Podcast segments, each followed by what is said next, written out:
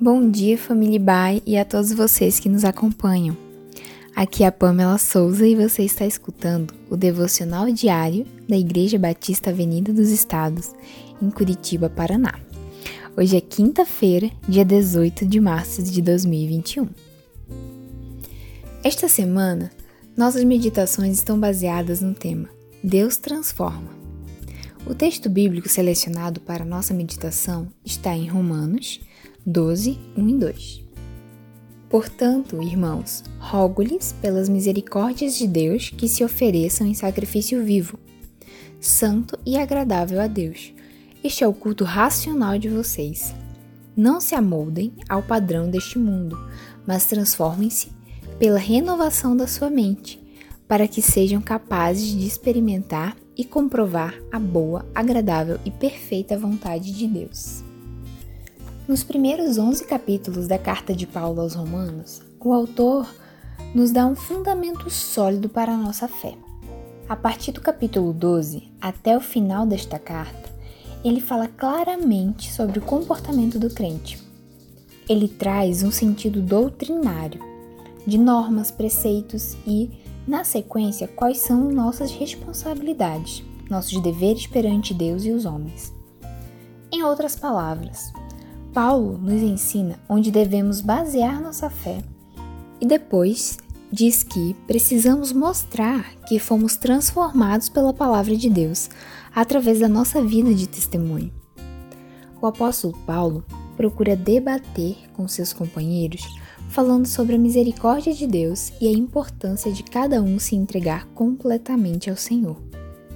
Neste texto, o apóstolo nos encoraja a fazermos pelo menos quatro coisas. 1. Um, nos colocarmos na presença de Deus. Devemos apresentar nosso corpo por sacrifício vivo, santo e agradável. Não tem como fugirmos do pecado se não nos sacrificarmos. Não tem como sermos santos se não nos sacrificarmos abrirmos mão de coisas nossas e que são deste mundo. Para agradar a Deus, preciso fazer aquilo que Ele quer que eu faça para seu reino aqui na terra. É aqui que estamos vivendo e é aqui que precisamos fazer a diferença. E isto tem que ser feito agora e não deixarmos para depois. Para eu fazer alguma diferença, preciso me apresentar ao Senhor, estando disposto a abrir mão daquilo que eu quero para fazer aquilo que Ele quer que eu faça. Exatamente como o Senhor Jesus disse em João 5,30. Eu nada posso fazer de mim mesmo, na forma porque ouço, julgo. O meu juízo é justo, porque não procuro a minha própria vontade, e sim a daquele que me enviou. 2. Não nos moldarmos ao mundo.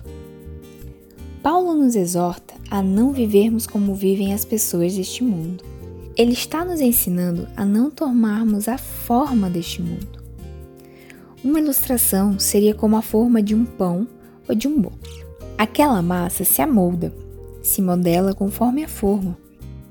Paulo está nos exortando a não vivermos como o mundo quer que vivamos. Precisamos mais do que nunca continuarmos seguindo o que as Escrituras Sagradas nos ensinam. A Bíblia é o nosso manual, nossa bússola e devemos reconhecer que Deus é Deus e nós somos pecadores lavados pelo sangue do Cordeiro. 3. Deixarmos que Deus nos transforme. Precisamos deixar Deus agir em nossas vidas de tal maneira que Ele efetue em nós uma completa mudança da nossa mente. É a chamada metamorfose divina. É Deus tornando cada um de nós diferente do que éramos é uma transformação real, duradoura e eterna. Só Deus pode fazer isto em nós. Só Deus pode nos transformar e só Ele transforma. 4. Testemunhar nossa transformação aos outros.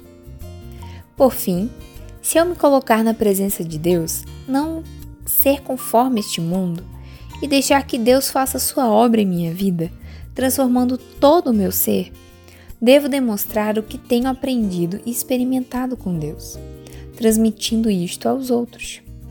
Estaremos assim dando provas de que nós pertencemos a Deus. devemos demonstrar às pessoas que estamos fazendo a vontade do Senhor por termos conhecido aquilo que é bom, perfeito e agradável. Se fizermos pelo menos essas quatro coisas, Deus há de nos ajudar e nos usar para a sua glória até aquele dia que Ele nos chamar ou vier nos buscar. Enquanto este dia não chega, lembremos-nos que Deus transforma. Vivamos o poder de transformar.